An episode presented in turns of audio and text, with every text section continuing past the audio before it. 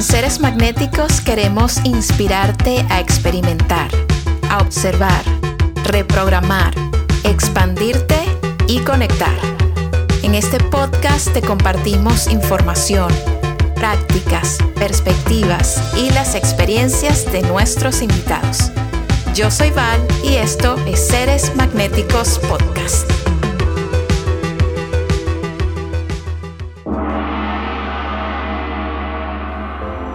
María Gabriela de Faría es una mujer magnética y fascinante.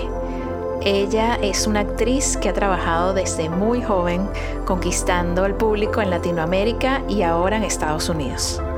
Una de las cosas que más me gustan de María Gabriela es su calidad humana y cómo ella ha utilizado su plataforma con casi dos millones de personas para expandir mensajes de conciencia, de cuidado del planeta, de estilo de vida y de cuestionamiento a la sociedad y los sistemas que la rigen.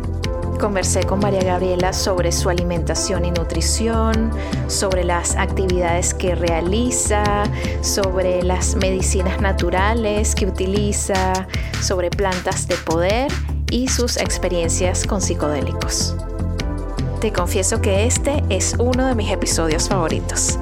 Es increíble conversar con una persona que ha establecido una conexión tan directa con nuestro planeta Tierra y que a la vez también nos invita de una manera amable, amorosa, a cuestionar la manera en la que vivimos, a crear conciencia, a expandir perspectivas y tener una mejor calidad de vida.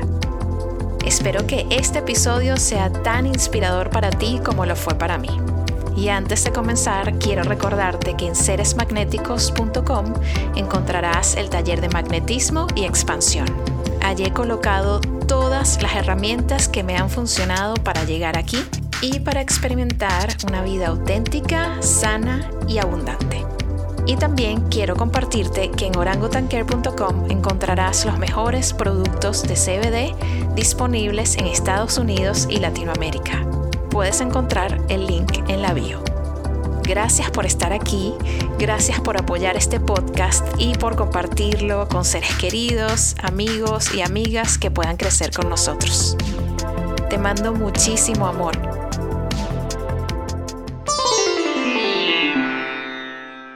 Es un placer, un honor, un gusto enorme recibirte, Gaby, aquí en Seres Magnéticos Podcast. ¿Cómo te sientes hoy?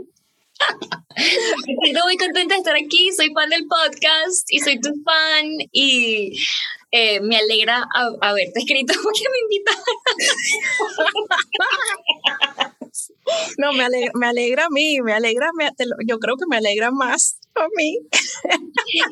No sé, no sé, pero bueno, contentas estamos. Qué bueno, yo también estoy súper contenta, para mí es un mega honor tenerte aquí, yo también soy tu fan, te admiro muchísimo, te sigo. Y bueno, antes de comenzar hasta estábamos hablando de tu familia, de la que también soy fan, y de todo lo que haces y de todo lo que aportas. Me encanta tu trabajo y me encanta la manera en la que te aproximas a la vida, la forma en la que inspiras a los demás a vivir con más conciencia y mejor y a conectar con la tierra, que es el tema de hoy.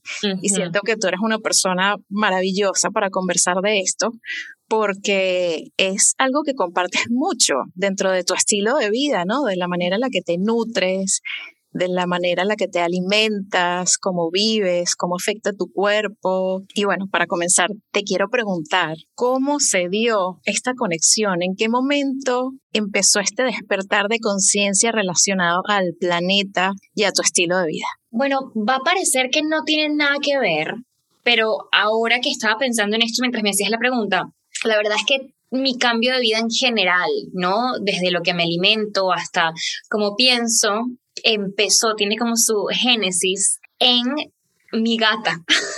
Wow. en a mi gata. Yo estaba en Colombia, esto lo he contado mil veces, pero no importa. Estaba en Colombia, me sentía sola, no conocía a nadie, estaba trabajando Cristian estaba en otro sitio y de repente vi que estaban dando una adopción a unos gatitos bebés, que eran gatitos callejeros, gatos ferales, pero su mamá ah, había sido atropellada. Entonces estos gatitos tenían mes y medio y los, los cogieron y los están dando una adopción. Yo odiaba a los gatos, me parecían la cosa más asquerosa, mala onda del planeta y cogí a esa gata de la soledad que yo tenía y dije, me la llevo para la casa. Y me la llevé para la casa y la puse en el piso y dije, yo odio a los gatos. Tenía como este prejuicio, no sé qué sé yo de los gatos. Y el día siguiente amanecimos arrunchadas y bueno, that was. O sea, yo me enamoré de mi gata y ella se enamoró de mí. Y amar tanto a mi gata, éramos ella y yo para arriba y para, para abajo, que empecé sin querer. Yo nunca fue mi intención. Empecé a hacer como esta conexión de, ya va, si yo estoy perdidamente enamorada de esta gata y yo daría mi vida porque esta gata esté bien. Yo porque me estoy comiendo un pollo, ¿sabes? Por ejemplo. Te juro que un día fui a comer en un restaurante, Cristian me estaba visitando, ya teníamos a Eleanor, mi gato se llama Eleanor Rigby, y me pedí un pollo y me, empiezo como a comer el pollo y de repente veo a Eleanor, veo como un flash de pollo Eleanor. Wow. Y dije, me estoy volviendo loca, o sea, ¿qué es esto? Y es que empecé a pensar, Eleanor en ese momento era muy chiquito, era muy boba, era un gatito muy tontito, ¿sabes? No sabía, adopté muy bebé, entonces no sabía caminar bien, habían cosas que, que todavía no tenía como muy claras de vivir, ¿no? Y yo decía, este pollo tuvo que haber sido más inteligente que mi gata. Yo porque me lo estoy comiendo y a mi gata le compró pelotitas, ¿sabes? Exacto. Entonces ahí empezó como, fue como una bola de nieve que se fue haciendo súper grande y súper grande y empecé a hacer la conexión no solamente con el pollo y con mi gata, sino con todos los seres vivos. Con, dejé de comer pescado, dejé de comer una cantidad de cosas y eso, como ese amor hacia ese animal, hizo que mi corazón se expandiera a amar otras cosas, ¿sabes? Amar a otros seres vivos y amar también al, al planeta donde vivimos, que es un ser vivo. Pero que yo nunca lo había visto de esa manera. Entonces, es un poco lo que dice Ramdas, ¿no? Hay, hay un un track bellísimo de un muchacho que se llama East Forest, que tiene como este track con Ramdas y dice, este track es bellísimo, es siete minutos y en un momento dice como, tú amas una cosa, amas un gato, amas una hoja, amas un carro, amas, y es, vas expandiendo amar cada vez más cosas. Y eso fue lo que me pasó con Eleanor. Entonces una cosa me llevó a otra y a investigar y es también esta frase súper linda que la voy a la voy a cagar, la voy a decir mal, pero es como para proteger algo tienes que amarlo y no puedes amar lo que no conoces. Entonces, por eso para mí es tan importante siempre como compartir el salgan, ¿sabes? Salgan a la naturaleza, como que consigan como encender esa chispa de la curiosidad sobre otras especies, porque una vez las conoces tú dices, ya va, ya va, yo no me puedo comportar como me estaba comportando antes. No sé si, si te respondí. Sí, totalmente, ¿no? Y tiene todo el sentido del mundo. Estoy segura de que las personas que están escuchando ahorita también eh, van a sentir como esa conexión, definitivamente. O sea, estabas viendo un ser vivo, ya no vivo. Y fue fuerte una vez que estableces una conexión real, ¿no? Porque creo que, que, los seres humanos, también por el estilo de vida que, que, se ha venido manejando las últimas, no sé, los últimos eh, cientos de años, eh, se han desconectado, obviamente, ¿no? O sea, la industrialización nos ha ido desconectando hasta de la manera en la que vivimos nuestro día porque ahora tenemos electricidad. Entonces con electricidad la gente pasa más tiempo despierta en la noche, ya no vivimos con el sol, perdimos eh, como nuestro ritmo, o sea, hay tantas maneras en las que eso nos ha afectado y entiendo perfectamente que al establecer una conexión emocional, sentimental con un ser vivo, se te despierta un montón de cosas, ¿no? Se te despiertan un montón de cosas. Y además con un ser vivo que, como una especie con la que nunca conecté, ¿sabes? Porque yo tenía perros, yo siempre tuve perros, y los perros son muy fáciles de querer, sí, ¿no? Sí, Pero un gato requiere como otra, otra manera de relacionarte. Y si me parecían tan mala onda los gatos y de repente estoy obsesionada con esta, esta rata, porque le parece una rata, ¿sabes? Grande, yo dije, eso me ayudó muchísimo, es que me abrió, de verdad, yo, y yo digo, para mí, la tengo, son las patitas de Eleanor y, de mi otro gato Pepper, pero es que me cambiaron la vida, o sea, realmente amar a otro ser vivo es transformador. Es transformador. Entonces allí comenzaste a ser vegana, comenzó tu, tu cambio de, alimentación también. Como que decía, como bueno, vegetariana, como que vegano es, es, es demasiado extremo Okay. Y, nada, empecé a, dejé de comer carnes y, ¿no? Como proteínas animales y estas cosas, pero comía lácteos y comía huevos, creo que todavía comía. Y comía muy mal, o sea, comía pan y lácteo, ¿sabes? Okay. Eso es lo que yo comía y me enfermé. Me, me, fui a hacer una película en México y estaba anémica, estaba deshidratada, o sea, estaba mal, mal, mal, mal. Y eso, obviamente, por ni siquiera mencionar que me había puesto gorda, no porque estaba comiendo bien, es porque me estaba matando, o sea, me estaba haciendo mucho daño en la manera en la que estaba comiendo. Y nada, eso me empujó a, a verme con un nutricionista. Yo la verdad es que antes no sabía cómo comer tampoco, pero bueno, esto de volverme vegetariana como que, no sé, trajo más como al, al centro de mi mirada que, que no tenía ni idea de alimentación. Y la, y la nutricionista me dijo, ok, cool, pero o comes animales o no comes animales. O sea, porque este in-between que tienes ahí está un poco raro y no te está funcionando a ti. Y creo que te está dando como unas libertades que que son raras. Yo, bueno, está bien, voy a probar esto del veganismo para ver qué, por estos tres meses de que vamos a estar tú y yo trabajando juntas con la nutricionista. La verdad es que nunca volví a comer queso, también me, en ese momento me, pues investigué mucho sobre la industria de los lácteos y esa cosa es, es terrible, yo quiero ser mamá, y yo decía, ya va, espérate, entonces las vacas no dan leche porque son vacas. Yo no tenía ni idea de esto. Dan leche porque son madres. Sí y esta leche no es para mí. Imagínate, me ponía en ese lugar, ¿no? También un poco extremista, pero era la manera de yo entender un poco qué era lo que estaba pasando, que siempre como ponerme en los zapatos de la situación, de la víctima, digamos, en este caso. Y imagínate, yo tengo un bebé y a mí me lo quiten para sacarme la leche que mi cuerpo creó para ese bebé. Entonces, dije, wow, no, esto a mí me partió el alma. En ese momento estaba viendo The Handmaid's Tale también. Y yo decía, pero esto es The Handmaid's Tale, yo creo que es sobre la industria láctea. o Qué fuerte. sí. Y dije, no, aquí se acabó. Y con Chris lo hablé y le dije, mi amor, tú y yo queremos ser papás en un, día. Mírame, que yo sea madre, que tú seas padre y que de esto nos pase. Esto le pasa a las vacas en la industria del lácteo. Y hasta ahí fue. Ahí cortaron todo. Ahí cortamos sí, ahí cortamos todo. Y la verdad es que yo solía ser una, una vegana bastante judgy, ¿sabes? Como que juzgaba mucho a la gente porque siento que cuando uno abre los ojos a algo, uy, hay un shock, ¿no? Como al principio, es lo primero que te pasa, como que miércoles, como yo no veía esto, ya va, la gente no lo está viendo, déjame que yo se los digo, pero ¿cómo no lo ves? Mira, mira para acá. Y si te lo digo y todavía no lo quieres ver, es porque, a ver, ¿no? Tienes, tienes un, un problemita. Tienes un problema. y la verdad que no es así, ¿no? Pero cada quien además tiene su, su proceso en esta vida, su historia, ¿no? Como que su que vino, a, su película que vino a filmar en esta vida, ¿verdad? Sí, sí, sí. Y hay gente a quien pues no le toca tener ese estilo de vida. A mí me tocaba, sin duda estaba como en mi destino y yo yo duermo tranquila en las noches, le hace sentido a mi vida, a lo que yo quiero ser, al planeta que le quiero dejar a mis hijos, pero hay gente que no, y eso está bien. Y me tocó como aceptarlo. Pero sí, la verdad es que a mí me hace mucho sentido y a mi esposo le hace mucho sentido. Es algo que, que me enorgullece también, como em, mi granito de arena que le pongo al mundo tres veces al día sabes cuándo como. Qué bueno. Y allí en, ese proceso, obviamente, comenzaste a, entender mejor el tema de la nutrición y a comer muchos más vegetales, frutas, los productos de la tierra, a conectar con eso, porque, bueno, evidentemente venías de una dieta que no. Que nada que ver. Yo, nada, con esta nutricionista que estuve, ella me mandaba incluso las comidas a la casa. Yo estaba en México haciendo la película, entonces yo no podía cocinar, entonces me mandaban las comidas y, y así. Entonces era muy fácil. Pero ya, después cuando salí de ahí, y ajá, y ahora yo cómo escojo.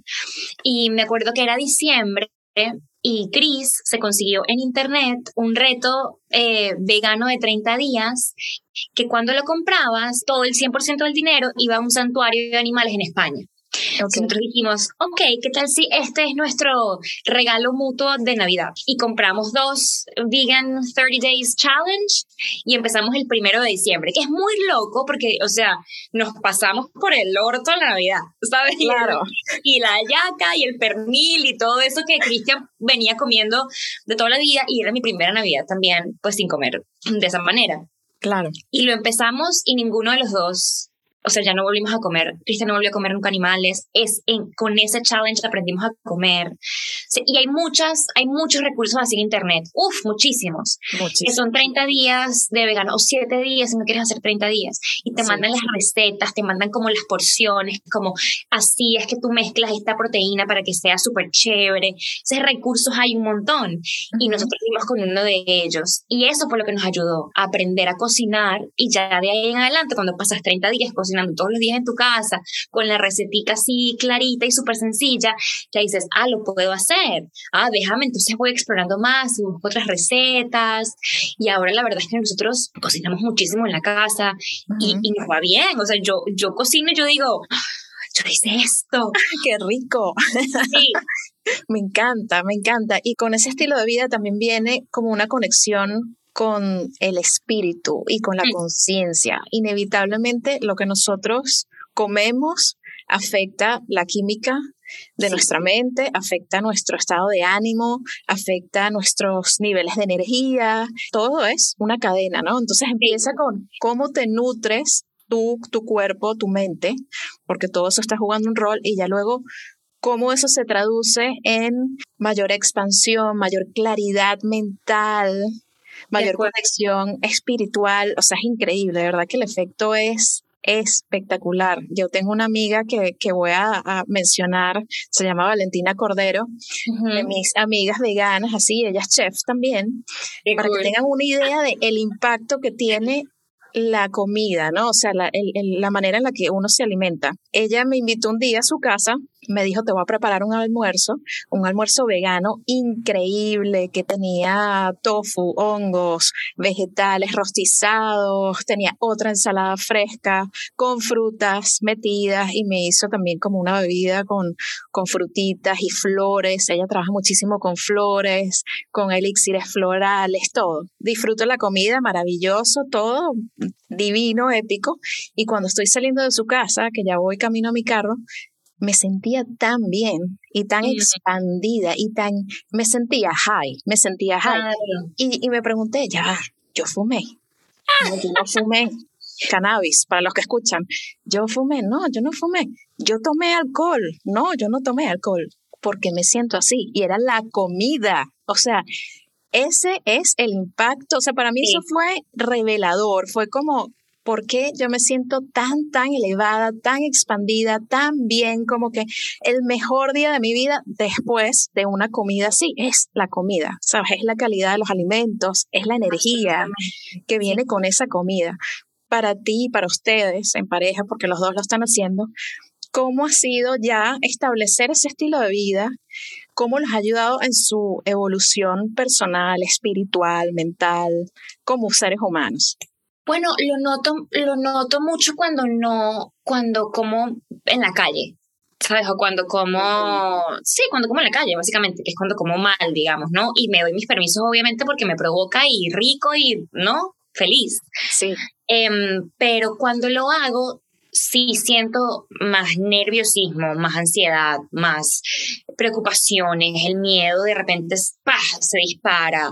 Y yo tengo una amiga que se llama Rebeca Eisman, no sé si la conoces, Verde y Rebelde, en Instagram. bellísima, sí, la máxima. Ella, tiene esta clase que se llama Los Tres Cerebros. Y la primera vez que yo vi eso, como esto que tú me estás contando, fue en esa clase, una masterclass que hizo.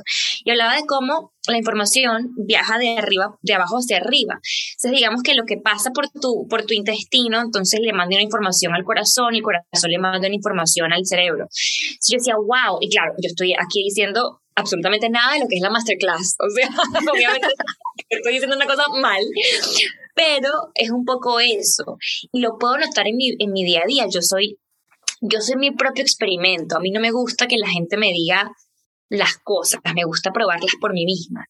Y soy, me he vuelto, yo no era así, pero me he vuelto bastante como, mm, no, no sé, déjame ver y exploro conmigo misma, ¿sabes? Qué bueno, sí. Y eso, y ha sido así, o sea, de verdad, yo me como una cosa en mi casa y pasan 24 horas, qué sé yo, y al día siguiente veo, uff, no, pero es que yo siento, siento que puedo con las cosas, la, la cháchara mental, la máquina mental no está andando como loca.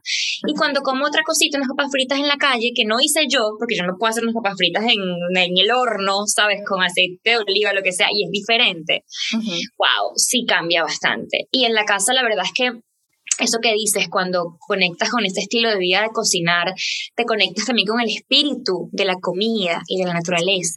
Yo tengo una amiga, la verdad es que ahora que estamos hablando y tú mencionas a tus amigas y yo menciono a mis amigos, como que siento que es inevitable pensar que esta manera en la que vivimos también tiene mucho que ver con quien nos relacionamos, ¿no? O sea, mientras más personas que piensen de una manera como tan rica, que tengan como otras maneras de ver el mundo, uno tenga alrededor también nuestro mundo se expande.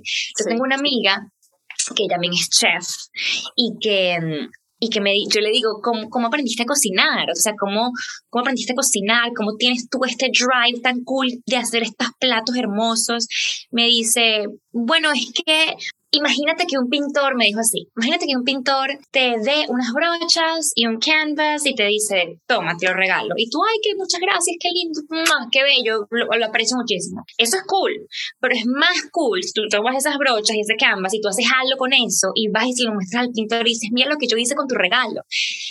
Y ella me dice, así me siento yo cocinando. Siento que estoy hablando con, con Pachamama. Siento que estoy agarrando los tomates y la fruta y los vegetales que me da y estoy haciendo algo y le digo, mira lo que hice con lo que tú me diste.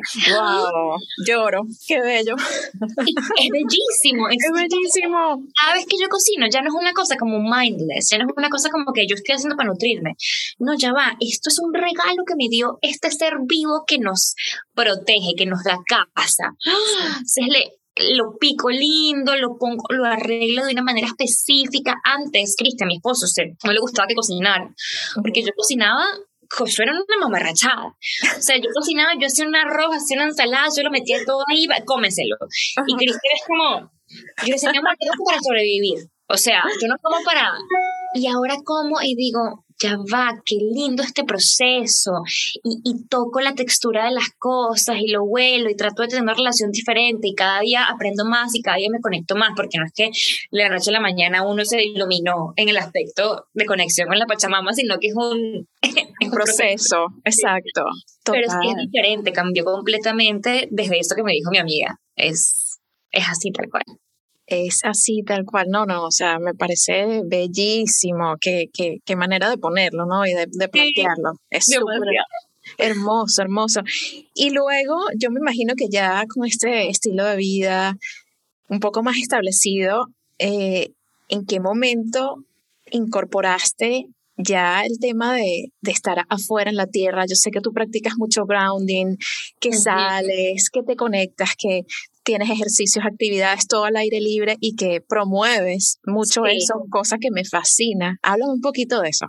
También, no, no, me acuerdo en qué momento entró el grounding. Bueno, mentira, mentira. Yo tenía tiempo ya como que aprendiendo el grounding y lo hacía cada vez que me acordaba, pero llegó el 2020 y llegó el lockdown y algo en mí cambió. A mí, yo no era yo era una persona diferente antes del lockdown, o sea, era vegana y estaba conectada con la naturaleza y tenía como este mismo, este mismo discurso personal, pero no era tan tan profundo, no era tan fuerte dentro de mí. Y, y, llegó el lockdown y empecé a ver todo lo que estaba pasando y todo lo que nos decían que teníamos que hacer y yo dije, güey, ya basta, no tiene mucho sentido.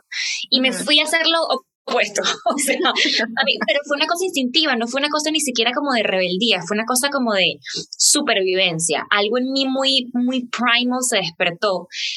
y, y, y, en Christian también, menos mal. y fue como que nos quedamos en la casa, no, parque.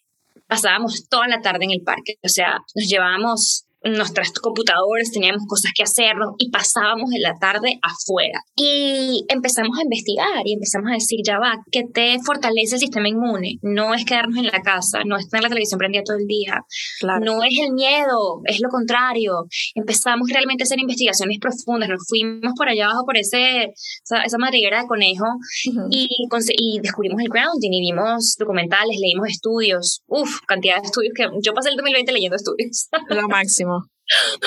Y, y dije, wow, aquí hay una ciencia que a mí no me, no me contaron antes. ¿Qué pasó? si esto es tan importante, resulta que puede ser una de las soluciones para todo. Estar conectados a la naturaleza. Es más, es muy bobo. Yo siempre, desde hace muchos, muchos años, como que he lidiado con ansiedad y con ataques de pánico. Not so much lately. O sea, últimamente, en los últimos años, obviamente, con todo este cambio de estilo de vida, mira, te puedo decir que, o sea, soy mi propio caso de éxito. Pero igual es una cosa que siempre está como por ahí abajo, ¿no?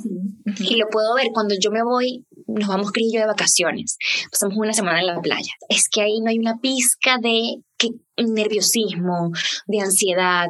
¿Por qué? Porque estoy durmiéndome con el sonido de las olas, porque estoy todo el día descalza.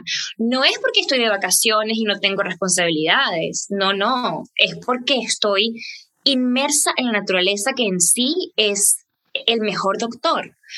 Tiene todo lo que necesitamos para sobrevivir. O sea, es, es, muy loco pensar que uno lo pusieron en esta tierra a la buena de, usted vea qué hace, usted, usted solucione, aquí no hay nadie que le pueda dar. Está, no, no, no. Uno está puesto aquí porque uno es de la tierra y, tenemos todo alrededor para sanarnos si lo hacemos a tiempo, si somos conscientes de lo que tenemos, si lo usamos de manera responsable, si nos dedicamos también a conocerla, aprender de ella, tener una relación que no es abusiva con la naturaleza. Entonces, fue el 2020 que me pasó con el tema del grounding y estar en la naturaleza. La gente estaba encerrada y Cristian y yo estábamos en la playa todo el día. Para nosotros nuestra, nuestra cuarentena, nuestra encerrona fue completamente diferente. A nosotros más bien nos pegó. Otra vez como que el mundo empezara como a abrir de vuelta porque fue como, ok, ¿cómo incorporo esto que aprendí? Esta vida más lenta, sabes, que, que, empecé como a experimentar y cómo la llevo de regreso a este mundo que se está moviendo otra vez súper rápido. O sea, yo no quiero necesariamente ser parte del rat race, ¿no? Claro. Pero al mismo tiempo también quiero formar parte de esta sociedad porque siento que tengo mucho que puedo aportar. Entonces, ¿cómo hago para estar y no estar? ¿Sabes? Para, para hacer mis propias normas. Y eso, esas respuestas no, no las consigo acá, en este lugar donde estoy. Las consigo afuera generalmente. Entonces, es algo por ahí va. Me encanta. ¿Y qué otras prácticas tienes así que, que, te guste compartir dentro de tu estilo de vida y en conexión con la tierra y con tu cuerpo? Que, bueno, que te hace bien. Eh, los ejercicios de respiración, como el breathwork, para mí es cuando de repente me quiero sentar a meditar, que lo hago todos los días. Rara vez no lo hago, no, me, a veces me, I, I fall off the wagon normal, pero cuando tengo en la cabeza como que el monkey mind está que ta, ta, ta, no te quiero dejar hacer nada, no, se vas a cerrar los ojos ni vas a digo, ok, ¿qué hago? Breathwork. Y me gusta mucho, me hago muchos varíos, por supuesto, pero hago el breathwork de Wim Hof. Oh, increíble. Es increíble y además lo sigo con las duchas de agua helada. Entonces eso para mí es algo que también fue una práctica que empezó el 2020, de cómo puedo yo proteger mi sistema inmune, cómo me puedo hacer fuerte, porque además desde que cambié mi estilo de vida hace desde que tengo a Elinor hace siete años, yo también me alejé de los farmacéuticos, o sea, no es algo que yo escojo, ¿no?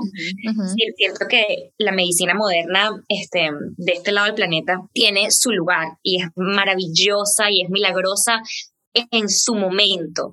Pero yo en mi vida personal pues escogí que pues no, a menos que realmente sea una emergencia, que creo que es para eso, precisamente para lo que está, lo que existe. Yo escojo otras prácticas. Entonces yo decía, ¿cómo, cómo me mantengo si, si está esto allá afuera, verdad, que nos está enfermando? ¿Cómo me mantengo yo fuerte desde, desde mis prácticas, desde lo que se alinea conmigo? Y encontré el breathwork, encontré las duchas de agua helada, los cold plunges, que bueno, yo no tengo un cold plunge, pero me voy al Océano Pacífico, que es helado, como de su madre. Eso es total. Ahí me meto.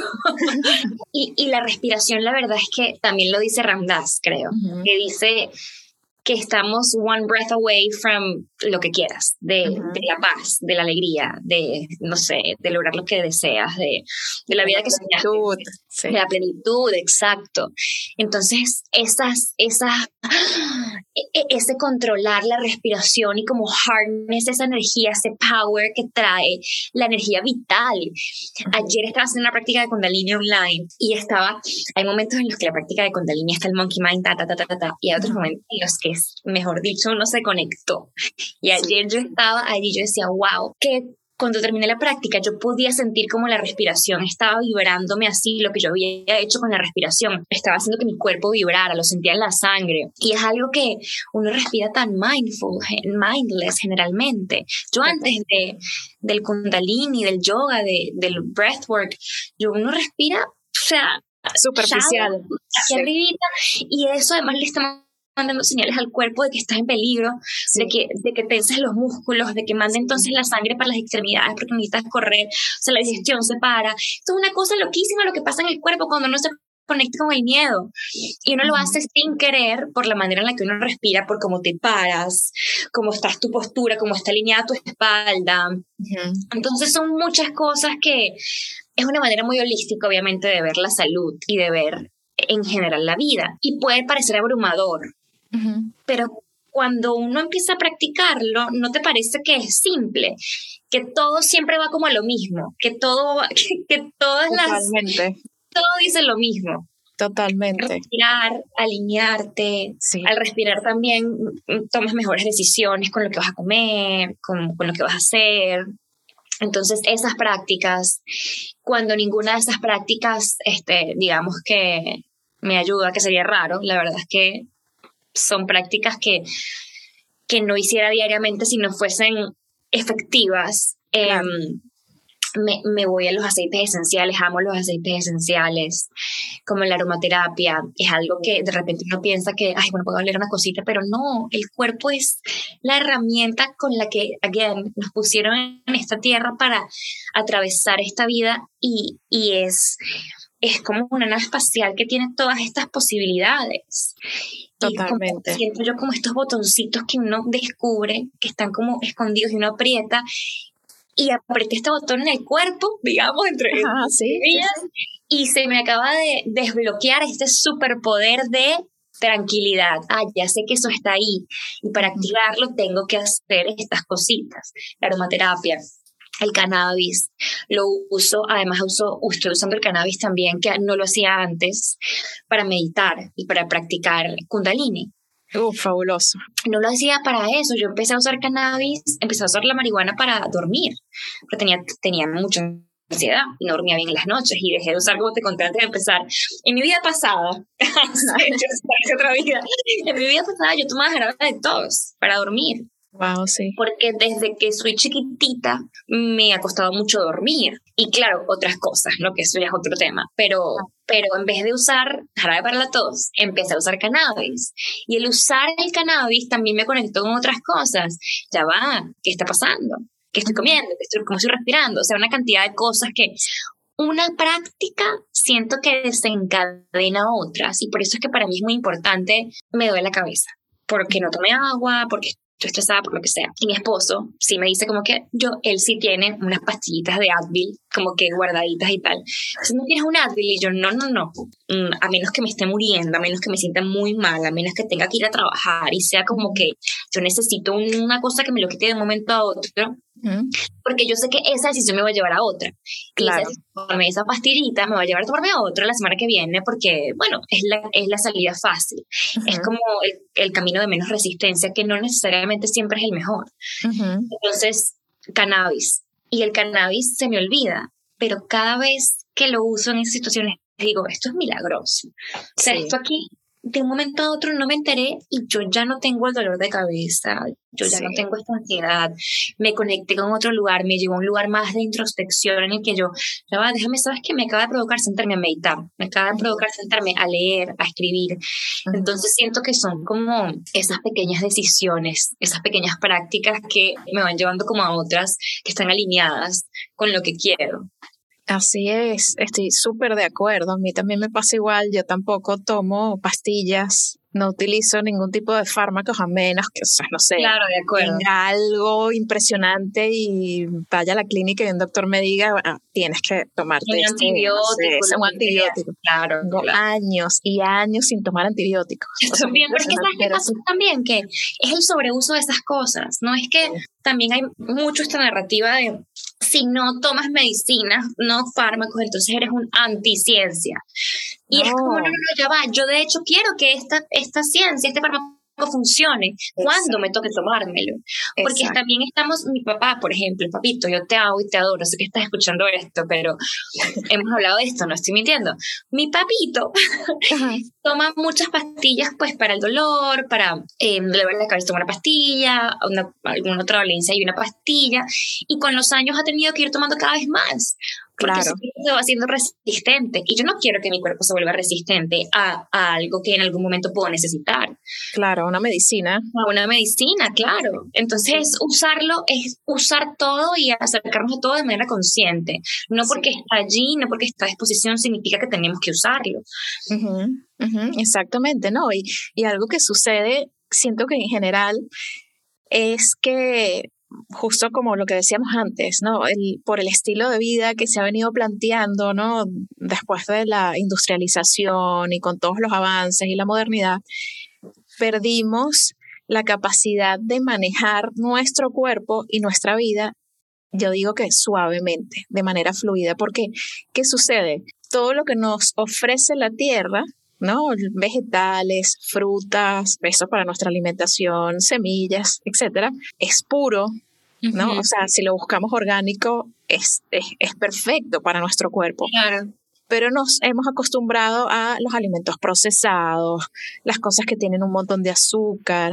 En cuanto a las medicinas, la aromaterapia es increíblemente efectiva para muchas cosas, pero entonces vamos a, al Advil directo, ¿no? es como lo fuerte, lo fuerte, dame dame lo fuerte. Y resulta que nosotros estamos hechos para lo suave, esa es mi manera de ponerlo, para lo natural, ¿sabes? Como que no ir al fármaco que tú sientes el efecto y que te va a quitar la cosa inmediatamente, sino ir y buscar, o sea, ¿por qué me duele la cabeza? Quizás estoy deshidratada, voy a tomar agua, voy a respirar, voy a pensar que me está generando este dolor de cabeza, voy a investigar qué fue lo que me comí, porque seguramente viene de allí, o qué impresión emocional tuve. O sea, es como que nos desconectamos de la suavidad del ser y de estar como en, en, esta armonía con lo que nos ofrece la tierra, que realmente ahí están las mejores medicinas si las sabemos utilizar. Y hay dos cosas que pasan también con eso, y es que uno, eso que dices, no, no, tapamos el síntoma y no vamos a la raíz. Exacto. Y decimos, bueno, con tal de que yo no lo sienta más, no es que dejó de existir. Si tienes una inflamación, esa inflamación sigue estando allí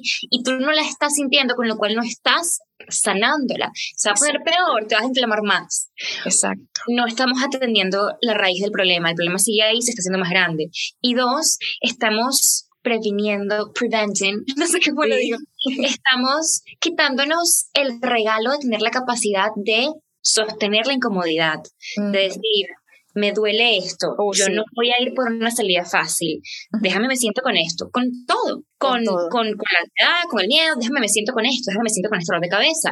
Lo puedo, lo puedo aguantar un segundo para ver si conscientemente descubro la raíz, y puedo sanarme. Esto es un poco, yo también soy muy, yo quiero ser mamá en algún momento y, y soy fan del, del, de la comunidad de free birthing, ¿sabes? De la gente, las mujeres que paren en sus casas y que yo, yo cuando sea mamá me encantaría poder parir así, quién sabe, la vida generalmente tiene sus propios planes, pero mm, es algo que viene mucho de allí, para mí, ¿no? Como esa, de ahí lo he sacado, el, como mujeres estamos hechas para parir, ¿no? Estamos hechas para, y la vida sin otros planes, y toca hacer otras cosas, y eso está muy bien también, pero estamos hechas para que esto suceda en nuestro cuerpo, pero hay toda una narrativa que nos dice que no, que es peligroso, que parir es peligroso, que tener un hijo es peligroso, que se puede morir todo el mundo, ¿sabes? el proceso, y es como, ya va, no, yo quiero poder vivir mi vida desde ese lugar, desde la conciencia, desde la,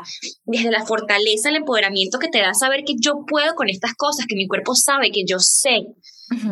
Entonces, eso ha sido muy empoderador para mí y eso me lo dio también en 2020. O sea, esto es gratitud porque siento que de cierta manera estoy segura que como a mí me despertó, a millones de personas tuvo que haber despertado el 2020. Totalmente, me encanta. Y he visto, bueno, justamente desde 2020 para acá, me he dado cuenta de que tú como persona, que siento yo, corrígeme, a lo mejor no, no estoy eh, en lo correcto, pero he sentido que te has vuelto un poco más inquisitiva sería la palabra, ¿no? De, de, ver más, de investigar más, de experimentar tú, de cuestionar mucho todo desde el sistema, la manera en la que vivimos, cómo operamos, cómo actuamos como sociedad. Y es algo que compartes muchísimo y que me encanta, ¿no? Porque utilizas también tu comunidad que es gigante. A mí me parece fascinante ver una persona que tenga una comunidad de ese tamaño y que utilice su influencia para tener un impacto positivo en los demás y empezar a abrir un poquito más los ojos de otros como mira esto, pregúntate esto, experimenta, no te quedes con lo que te están diciendo nada más, sino realmente como forma tu criterio. Cuéntame cómo fue ese proceso de empezar a ser un poco más así y de también compartirlo con las personas que te siguen. Yo siempre he sido muy mi, siento que mi configuración, yo siento que cada persona tiene como una configuración con la que llega a la Tierra. Y mi configuración es muy, muy trusting, ¿sabes? Yo soy muy, muy, muy positiva. Yo no estoy hecha para, para, para no creer. Yo no estoy hecha para, para deprimirme. Yo no estoy hecha para, para pensar que las cosas van a salir mal. O sea, cuando a mí la gente de repente yo hago algo, ¿no? Logro algo, me dicen, wow, ¿te lo imaginaste? Yo digo, sí, me imagino eso, me imagino más, ¿sabes? Siempre soy muy soñadora y, y desde ese lugar yo siento que uno ve el mundo como es uno. Entonces yo siempre he visto al mundo, a los líderes políticos como soy yo. Yo digo, esa gente está haciendo lo mejor que ellos pueden hacer. Y resulta que no. en 2020 me di cuenta que no. Que había muchas cosas en la narrativa que no tenían sentido. Yo siempre he confiado como en lo que me dicen porque yo soy, una, yo soy así, yo hablo con honestidad y, y yo pienso que la gente está haciendo lo mejor que puede y no necesariamente, de repente, yo no siento que la gente sea mala, que un individuo sea malo, pero siento que cuando hay intereses, cuando se habla desde una corporación, y hay un montón de intereses, creo que el ser humano tiene como esa capacidad de quitar la humanidad de la ecuación y tomar decisiones más frías no creo que desde la maldad, porque es que mi, les digo, mi configuración no estaba hecha para pensar eso. Pero wow. Entonces empecé, a hacer preguntas y empecé a, hacer, a decir, ok, espérate que yo no me como esto que tú me estás diciendo. Déjame investigo por mi cuenta. Y me di cuenta de muchas cosas que, que yo también, que yo estaba haciendo que no estaban bien, pero que estaba creyendo la narrativa. Por ejemplo, yo soy vegana. Yo comía todas todos, casi que todos los días, Beyond Meat, ¿sabes? Impossible Burger. Es malísimo. Sí. Claro, yo pensaba, yo si esto es vegano, me lo venden de esta manera. Yo veo toda esta publicidad de estos atletas que dicen que, que se lo están comiendo y que es vegano. Y después dije, ya va, no, no, no. O sea, no porque sea vegano es sano. O sea, yo desde mi veganismo puedo decir que tiene que ser mucho más sano comerme un pedazo de, carne que comerme esto que me están dando. Yo no lo haría, yo no, me, yo no me comería hoy por hoy un pedazo de carne, pero entonces tampoco me puedo comer esto, que además está lleno de que es GMOs, que está modificado genéticamente, que, es, que está lleno de pesticidas, de, herbicidas, de, de, todas estas cosas que están matando la tierra. Y ahí, ahí mm, esto no está bien. Y yo me lo estoy creyendo. Y yo además le estoy, le estoy diciendo a la gente que se lo coma. Yo le estoy diciendo a la gente, cómete un pedacito de carne falsa. Como que hasta qué punto yo también estoy formando parte de la propaganda sin saberlo, pensando que estoy haciendo algo bien.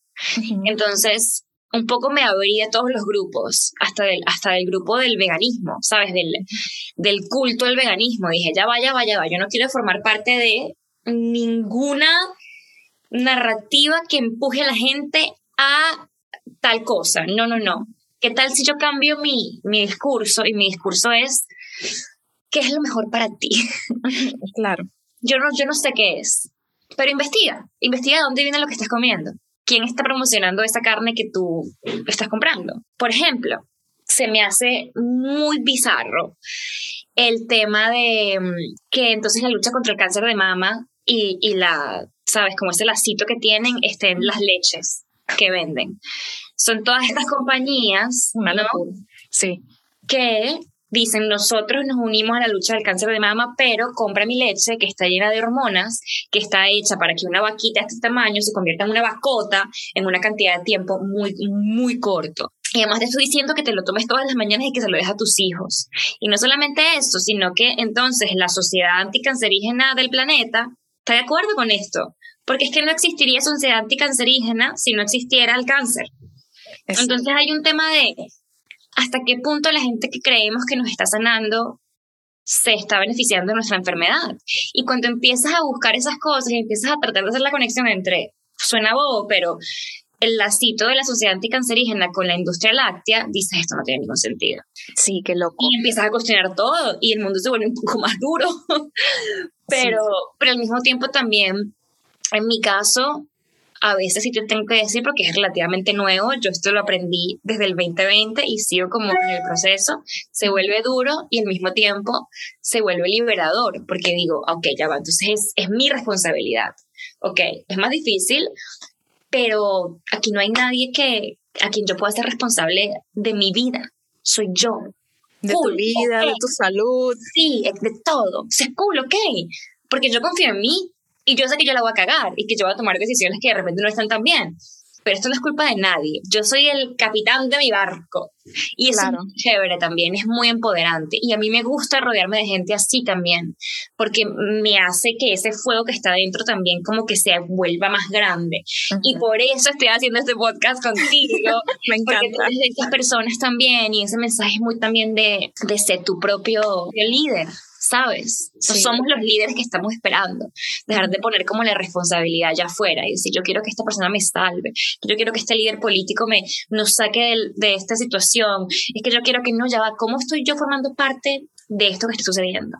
¿Cómo yo estoy haciendo que la tiranía continúe? Creo que es lo más importante y es lo que siento que no nos preguntamos. Decimos, no, pero es que los, en temas de ecología también, que yo, no, ¿para qué reciclar si igual los gobiernos no tienen ellos establecidos programas? Es verdad, pero ¿qué puedo hacer yo?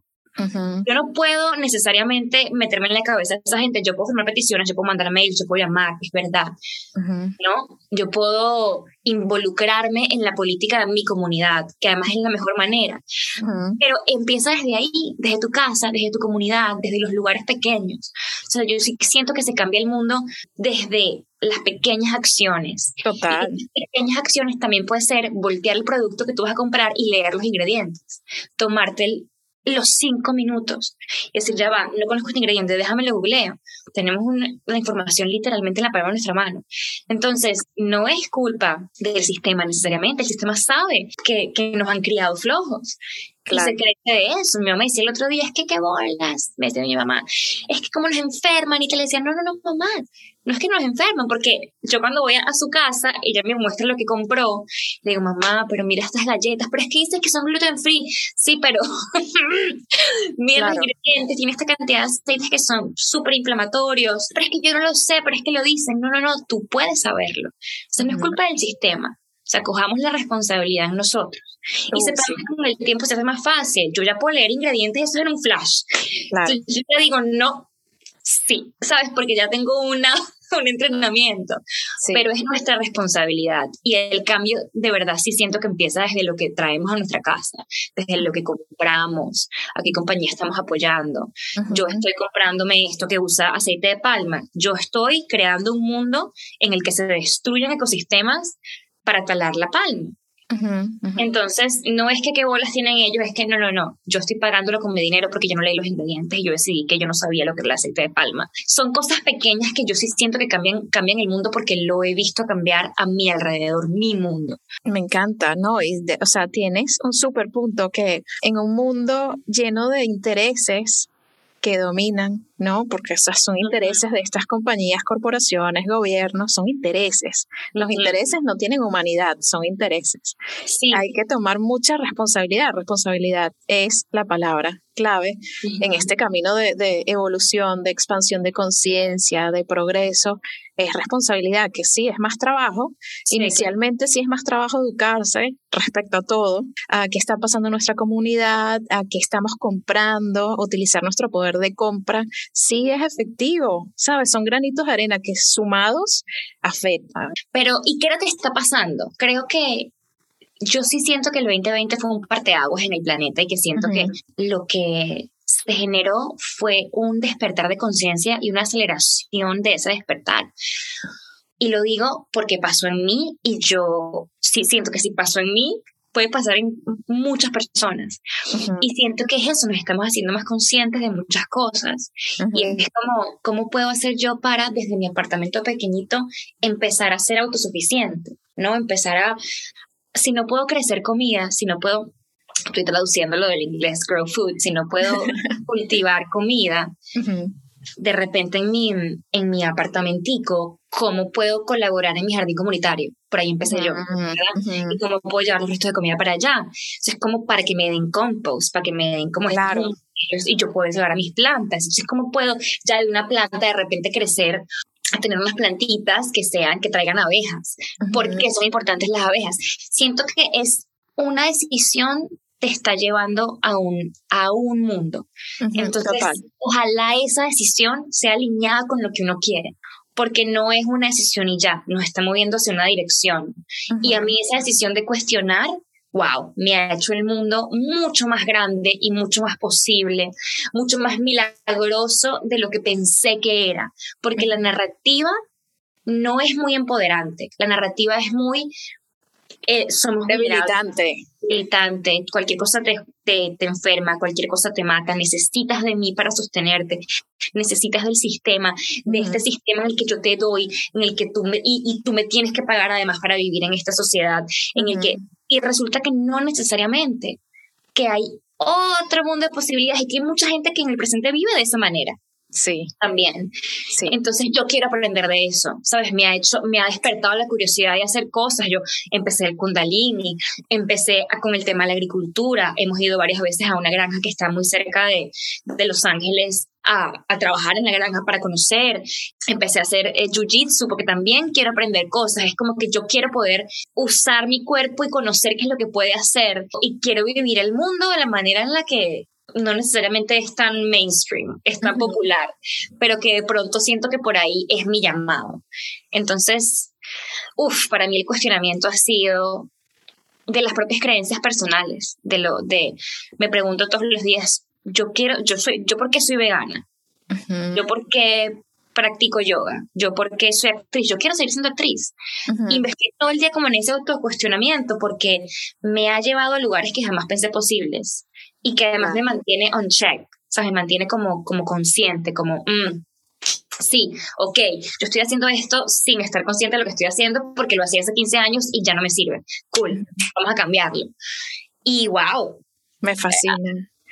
Ha sí, sido sí, cool. Sí, no, y, y, y, puede ser intenso, y puede ser fuerte, y puede ser desconcertante, pero, pero el cuestionamiento es una de esas llaves que, que son fundamentales dentro de este camino de evolución, porque si no, ¿cómo te mueves del lugar, no? O sea, tienes que, que hacerte estas preguntas todo el tiempo. Y ya como para ir cerrando, Gaby, yo sé que también algo de la tierra que utilizas, ya hablamos del cannabis, pero sé que hay un tema que te gusta, que es el de los psicodélicos, los hongos, has invitado a personas a hacer lives en, tu Instagram y compartes mucho de esto, sé que has hecho microdosis y que has tenido la oportunidad de utilizar este tipo de, medicinas de la tierra en tu vida. Cuéntame de esa experimentación, qué te ha parecido y, y qué, qué ha sido como lo más impresionante o memorable de esas experiencias. Bueno, La primera vez que tuve como un acercamiento con, con los psicodélicos fue en el 2020. Bueno, el 2020 un año fue clave. el año.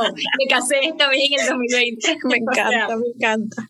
Wow, sí, qué gran año. Estaba, nosotros hicimos como una, todo el mundo estaba, again, encerrados, no sé qué.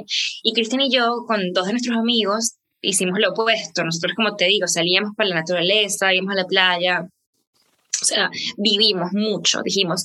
También en algún momento yo pensé, wow, a mí nos quitaron la, la, posibilidad de bailar, de, de, de compartir, de, de, de joder, de pasarla bien, de estar juntos. No, hacíamos Cristian y yo con estos dos amigos fiestas en la casa. Nosotros cuatro, porque bueno, nadie más quería venir, pero hacíamos fiestas en la casa, apagamos las luces, poníamos música y bailábamos hasta las 4 de la mañana nosotros. O sea, es como que esa necesidad de conexión, ¿sabes?, entre nosotros cuatro. Em, también hubo la necesidad de conectarnos de otra manera. Y decidimos irnos al desierto. Yo nunca había ido al desierto. a hacer hongos. Y ellos ya habían hecho, estos otros dos amigos nuestros. Y yo nunca había hecho, Cristian tampoco. Cristian había hecho otras drogas que, bueno, ya te contarás si lo invitas al, al programa. lo haré, lo haré. Pero hongos no habíamos hecho ninguno de los dos. Y en ese momento bueno, hicimos los hongos como en un tecito, con mi amiga Loisa, ya nos hizo como una meditación, ella también es profe de Kundalini, y empezó ese, esa muerte, porque, wow, mm, si me habían dicho que era duro, no, no sabía que era tan duro el tema de, de trabajar con los hongos, que además es mi, siento que es mi, mi planta favorita, mi planta sagrada favorita. Siento que nos conectamos eh, mucho más que la ayahuasca. Y, y, me conecté de una manera muy profunda, muy loco. Yo me acuerdo que yo miraba el cielo, yo estaba tirada en el piso porque no podía sostener mi cuerpo. o sea, realmente me pegó muy duro. Y digo muy duro para la gente que no ha hecho esto antes. Siento desde mi experiencia, que además, como pueden ver, es reciente, hay una muerte del ego, creo, se puede decir. Siento que hay como una... Y es duro. Y, y genuinamente yo siento cada vez que hago hongos que voy a morir, que yo me estoy muriendo. Y tengo como esta... Le hago como un, un medio truco a mi mente y digo, ok, ok, aguantas cinco minutos más, cinco minutos más. Y si no aguantas más, vomitas. Pasan cinco minutos y yo digo, aguanta cinco minutos más. Además que el tiempo, yo digo cinco minutos, pero el tiempo no existe. A lo mejor pasan 20, una A lo mejor pasan 20, a lo mejor pasaron 10 segundos. Sí. Em, porque yo sé que lo que hay detrás de esa muerte es la vida en todo su esplendor. O sea, mm. es una cosa que yo nunca había experimentado. Yo estaba tirada así, en el piso, y veía la luna, que hacía como glitch estaba y no estaba y estaba y no estaba y yo, oh, fuck. Y las estrellas estaban como explotadas y yo, más allá de lo que veía, porque yo cuando hago hongos, a mí no, no se me dispara como una alucinación, yo no veo cosas.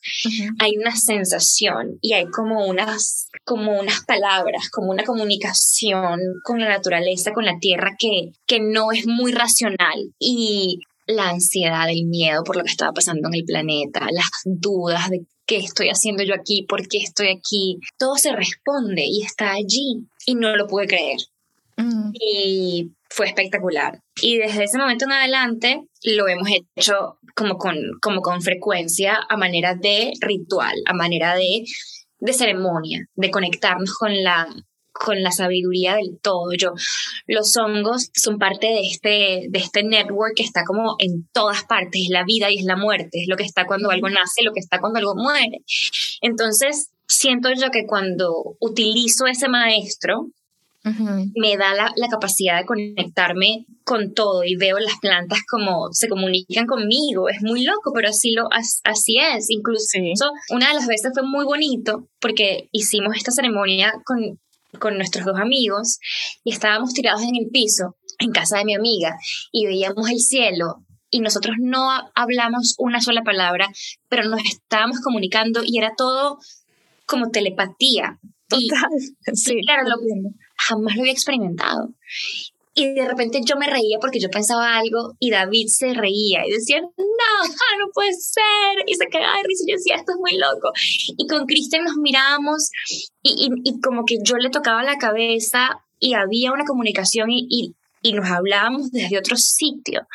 Y sentíamos como, yo sentía la vibración como del, del el pulsar del heartbeat de la tierra, porque eso soy yo. Y entonces cuando cuando uso los psicodélicos desde ese lugar, es como que esos velos de que uno se va poniendo para poder vivir en esta tierra, que también son necesarios, se van.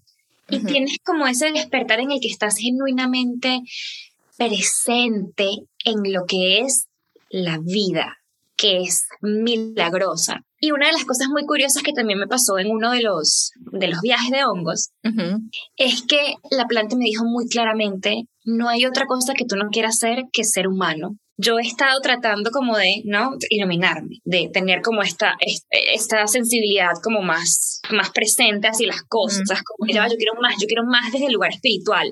La planta me dijo, no, no, no, tú, tú quieres ser humano, y tú, you haven't mastered humanity, ¿sabes? O sea, tú Sigue trabajando en tu humanidad. Claro, es a través de la humanidad, es a través de estar presente, es a través de no distraerte, es a través de vivir estas cosas que para ti son mundanas, no son mundanas, hermana, ¿sabes? Uh un poco como la, la planta, es allí, quédate allí y explóralo desde ahí, encuentra la sacralidad en todo, porque todo lo tiene. Y es la idea de que hay cosas que son que no son tan sagradas, no, todo lo es, porque es parte de la vida. Entonces es e, eso fue uno de los últimos mensajes de la de los hongos que que se quedaron conmigo. Amo los hongos, yo la verdad, a todo el mundo se lo digo y la gente pensará que estoy vendiendo Herbalife, de hongos.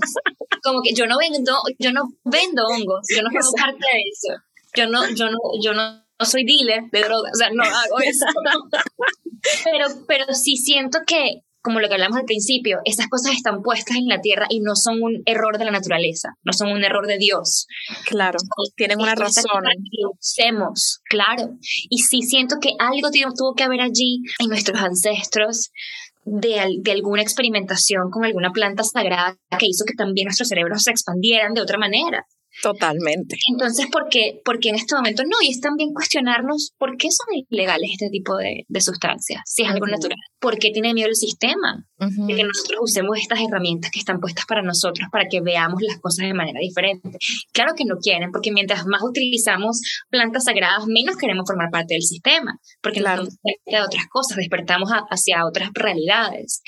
Entonces, eso también es otra parte muy importante del cuestionamiento de por qué, por qué la psilocibina está considerada, eh, creo que es Schedule One en Estados Unidos, es una... Está prohibida, sí. Completamente al lado de drogas que nada que ver, que no, que no me puedes poner la psilocibina al lado de la heroína, no me puedes claro. nada que ver. Entonces, es, es preguntarnos por qué. La verdad es que yo sí, con mucha responsabilidad, mientras se haga con conciencia, mientras no se haga, yo no soy pro de, de hacer plantas sagradas para disfrutar, para, para, para, para ir a fiestas. Yo conozco mucha gente que, ah, estamos en una fiesta, hicimos unos hongos y yo como, a mí se me quita, bueno, muy bien, cool, pero siento que no están hechos para eso y que la planta no, le estamos haciendo un disservice a la naturaleza y a la conciencia y, el alma que es la planta. Totalmente, hay que honrar, respetar, utilizar estos recursos y estas medicinas con demasiada responsabilidad, pero definitivamente sí tienen algo. Eh, nosotros acá en, el podcast hablamos con Janina Tomasini, que es una activista de psicodélicos eh, en México y tiene un estudio en donde guía ceremonias y hablamos de la mezcla entre la, la combinación de respeto al momento del set y setting, ¿no? De estar en un lugar en donde tú te conectas. contigo misma, contigo mismo, utilizando estas medicinas y bueno, allí obviamente hay una expansión de conciencia, se amplifica, ¿no? Como tu, tu perspectiva, se amplifica tu visión de distintos temas, de distintas cosas, pero siempre es necesaria esta responsabilidad, este tema de, de, honrar lo que la naturaleza nos presenta y de honrarnos a nosotros mismos, a nuestra humanidad, a nuestra mente, a nuestro espíritu y hacerlo siempre como con mucha conciencia, con mucha responsabilidad, entendiendo que un tema súper importante que ella mencionó y que ahora tú también comentas, que una de las cosas que sucede es que hay una pérdida de control momentáneo, pero es un ejemplo y es como ponerte enfrente que realmente nunca tenemos control, nunca, es una ilusión. Pero sí, así tal cual. Es una ilusión el control y es lo primero que te enseñan estas plantas.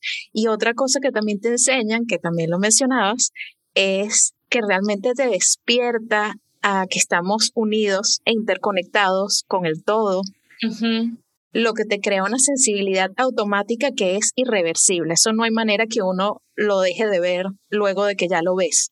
Bueno, fíjense que una anécdota curiosa de el año pasado, en, febrero, marzo del año pasado, estaba haciendo una serie en Montreal y todos los protocolos del COVID son súper extremos y no nos podíamos acercar a, nuestros compañeros, máscara, este, esta vaina que te ponen enfrente rarísima, goggles, tenía, o sea, una cosa de verdad absurda. Y yo después de haber tenido mis experiencias con, con, los hongos, yo conscientemente, sabiendo que estábamos conectados con el todo y que, y que era inevitable, esa conexión está ahí, está presente, yo tenía a mis compañeros enfrente y yo me imaginaba conscientemente cómo mi campo electromagnético y el campo electromagnético de mi compañero de trabajo se unían y se volvían uno solo y lo hacía todo el día con mis compañeros de escena, con el crew, con todo el mundo. Y, y yo nunca había sentido tanta cercanía con gente con quien no me podía acercar. Y no podía hablar, no podía comer con ellos, no podía hacer nada. Nos quitábamos las máscaras y todas estas cosas nada más cuando decían acción. Y nos las poníamos y nos íbamos a lugares aparte. Fue súper solitario en ese aspecto, pero al mismo tiempo no lo fue porque había algo que conscientemente, aunque fuese yo solita, estaba haciendo porque yo sé que está ahí, pero se nos olvida. Y eso a mí no se me va a olvidar más. O sea, yo me puedo conectar contigo ahora mismo, desde este lugar. Y wow, desde ese lugar de conciencia, el mundo es mucho más amable. Muchísimo. Claro, se disminuyen estas, eh, eh, estas reacciones o estas posibilidades o estas ganas de, de hacerle daño al otro, porque te, te, entiendes como el otro. Tú eres el otro, ¿sabes? Somos lo mismo, venimos de lo mismo, estamos alimentados, de, como, ¿por qué? O sea, realmente se entiende como este concepto de, de hermandad de una manera muchísimo más profunda, ¿no? De acuerdo. Cosa que definitivamente puede hacer al mundo mejor. O sea, imagínate qué bonito el mundo cuando tengamos más personas que expandan su conciencia y que den un paso adelante con mucha responsabilidad en probar herramientas o medicinas que provean estas sensaciones que realmente no se van, que, que, te quedan, que ya te queda ese conocimiento, ya uno, o sea, no hay manera de ya no entender que estamos interconectadas. ¿Sabes? Las dos que hemos tenido esto. Claro, imagínate qué diferente sería el mundo si de repente en vez de, de, que estuviese normalizado consumir alcohol como lo consumimos en unas maneras locas y absurdas y asesinas.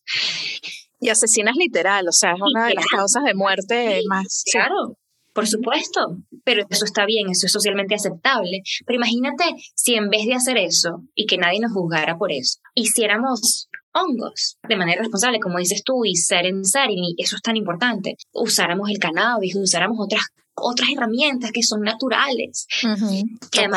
o sea, yo, para mí los beneficios de usar a la madre tierra y estas herramientas que nos dan son tantos y mi mundo se ha vuelto tan rico y mi vida personal ha sido tan diferente y, ha, y se ha vuelto más bonita, más, sigo usando la palabra, pero más milagrosa, porque entiendo que, que, yo soy parte de ese milagro y que yo soy también hacedora de milagros y que, y que ese poder también está en mí, está en ti, está en las otras personas.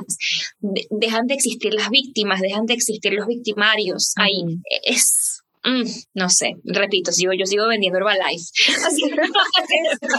no, es, es increíble, en serio que sí. Y bueno, y, y, y personas como tú que, que utilizan sus recursos para compartir estas informaciones, para educar, para promover todo lo que viene de la tierra y protegerla y amarla y conectarse con ella, bueno, tienen para mí, sabes, me quito el sombrero, todo el valor del mundo, mi corazón se expande de tenerte aquí y de estar conectada contigo hoy. Y te agradezco demasiado toda tu energía, todo este rato conversando con nosotros y, todo lo que compartes. Gracias, gracias, gracias de verdad. Siempre, siempre bienvenida en este podcast de Seres Magnéticos. Esta es tu comunidad, es tu casa y, y bueno, esperamos que podamos conectar de nuevo muy pronto. No, gracias a ti por tenerme por esta charla, me encantó. No hay muchos espacios en los que uno pueda hablar así, como libremente de estas cosas. Y que tú tengas este espacio, a mí me parece que también es transformador para el planeta. Y estoy feliz de estar aquí. Gracias. Acompáñanos en Instagram, somos Seres Magnéticos. Y disfruta nuestros talleres y charlas en seresmagnéticos.com.